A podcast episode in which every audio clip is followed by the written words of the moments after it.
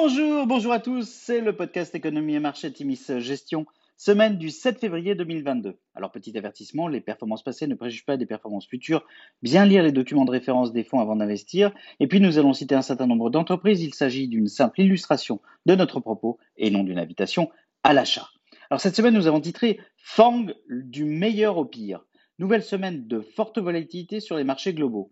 Après la déception de Netflix il y a deux semaines, c'est au tour de Meta, la maison mère de Facebook, un dossier absent des fonds, de décevoir le marché. Des résultats nettement en dessous des attentes ont contribué à effacer jeudi 252 milliards de dollars de capitalisation, un record. Jeudi, le cours de l'entreprise s'effondrait de 26,1% à New York, entraînant à nouveau le Nasdaq dans une baisse de près de 4% cette même journée. De leur côté, Alphabet euh, mardi et Amazon vendredi ont publié des résultats nettement au-dessus des attentes, renonnant du baume au aux investisseurs de la tech. La forte progression d'Amazon vendredi de 14% contribue à une appréciation du titre de 191 milliards de dollars, un autre record.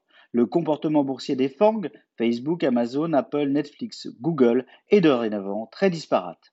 En Europe, la Banque d'Angleterre a relevé à nouveau de 25 points de base son taux directeur, qui désormais s'établit à 0,5% afin de stopper l'inflation.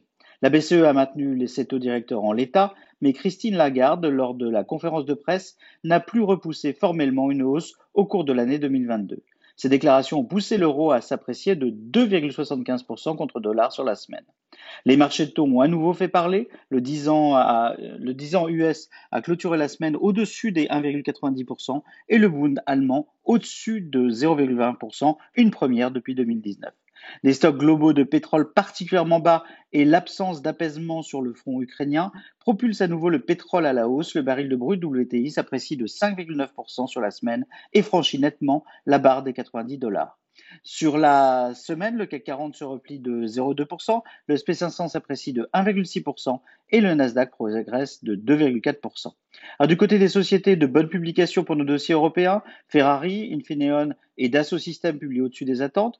Aux USA aussi, un, bon lot de publications, publications nettement au-dessus des attentes pour Alphabet, Capri Holdings, Estée Lauder, Qualcomm, Amazon, AMD, Thermo Fisher, et T-Mobile. Publication au-dessus des attentes pour Starbucks, Deckers Outdoor et Align. Déception pour Ford ou General Motors, principalement en raison de pénurie de semi-conducteurs et de hausse des coûts, mais avec des prévisions optimistes. Enfin, notre gadin de la semaine, c'est PayPal, qui souffre d'un ralentissement de son activité après les comparables particulièrement élevés de la période de confinement et l'exclusion de la plateforme eBay en 2021. La guidance déçoit et le titre est fortement sanctionné. Alors à venir, les marchés devraient rester volatiles durant la semaine à venir, le comportement des marchés de taux étant notamment suivi de près. L'attention sera portée sur la publication des chiffres de l'inflation US CPI publiés jeudi. Même si les tensions géopolitiques pèsent, le prix du baril de pétrole ne saurait éternellement survoler à un moment où de nouvelles capacités se créent et où les banques centrales resserrent la vis monétaire. Notons par ailleurs le repli de Covid un peu partout dans le monde, une bonne nouvelle pour les valeurs de la réouverture. Nous avons passé la moitié des publications trimestrielles avec quelques enseignements à ce stade. Les valeurs emblématiques du cloud et des composants ont globalement nettement publié au-dessus des attentes. Les perturbations logistiques continuent et les pénuries de composants pèsent, notamment sur les constructeurs automobiles, même si nous savons un doute quant à l'existence de phénomènes de surstockage. La demande est au rendez-vous dans le domaine du luxe ou de la consommation discrétionnaire. Notons par ailleurs que toute déception est violemment sanctionnée, et ce, quelle que soit la taille de l'entreprise, à l'exemple de Meta, absent de nos fonds, ou de PayPal. Notons aussi que l'envol de certains titres post-publication fait mal aux short sellers après un mois de janvier finalement assez facile pour eux.